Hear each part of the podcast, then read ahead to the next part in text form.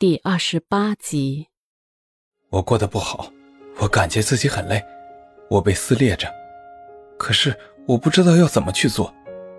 宇航有些哀伤的说：“每个人都在选择自己的生活，我们要对自己的所有选择负责。除此以外，我们能做的就是顺遂。”依依淡然的说：“你是不是很恨我？”宇航有些痛苦的问。我没恨过你，从来没有，所以我不希望你痛苦。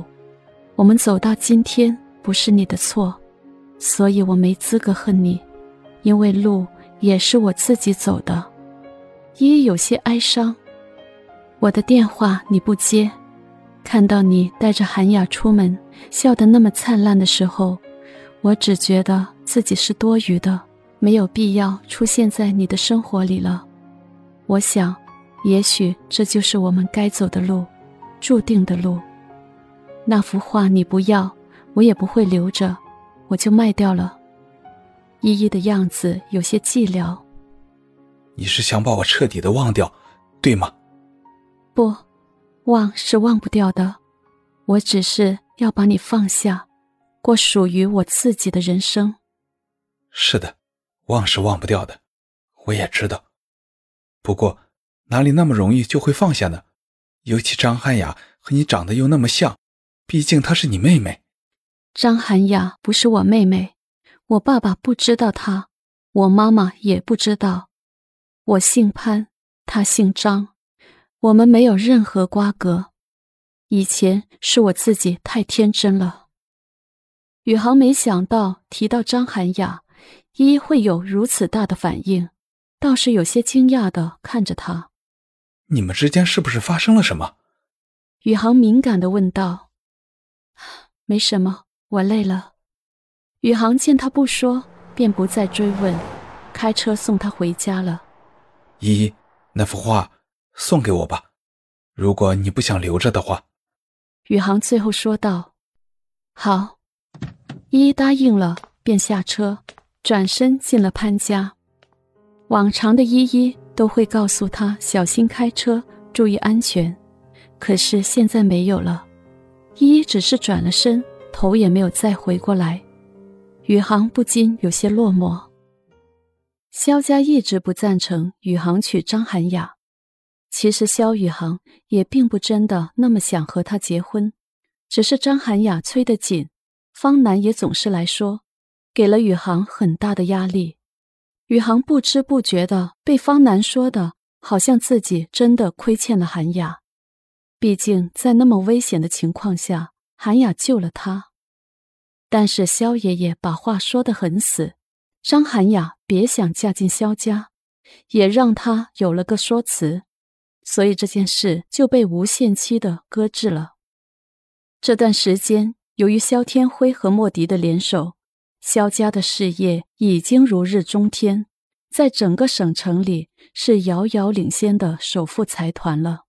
不仅仅商家在看他们，连政府的人也都在看他们，可以说更是举足轻重了。宇航的工作也越来越忙，借着工作，他已经很少去找张涵雅。依依的那幅压轴的画被宇航带回了萧家。放在了自己的卧室里，画挂上的那天，莫迪帮他收拾了一下卧室，说道：“什么人做什么东西，宇航，你自己心里要有数。”莫姨，你要是我，你现在怎么办呢？宇航在莫迪面前并不拘束。如果我是你吗？我会问问我自己的心，究竟在哪里。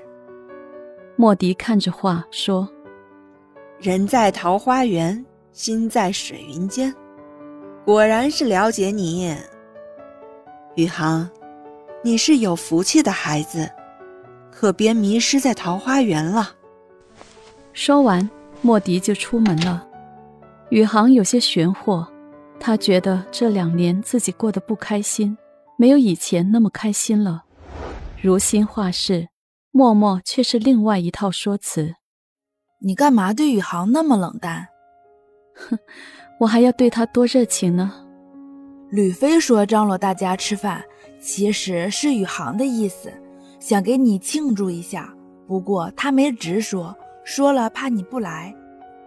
怪不得他去买单了。不过你这么冷淡，以后他都不敢找你了。那就不要找我了，我不想他再来找我。你死心了？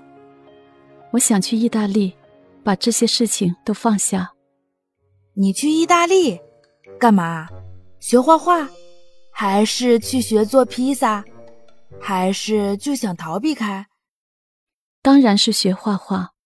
我一直想去佛罗伦萨生活一年，去学习一下，也去膜拜一下乌菲齐美术馆的这些名家名作。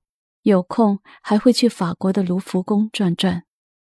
是啊，念书的时候你就说你要去这些地方，终于可以去了。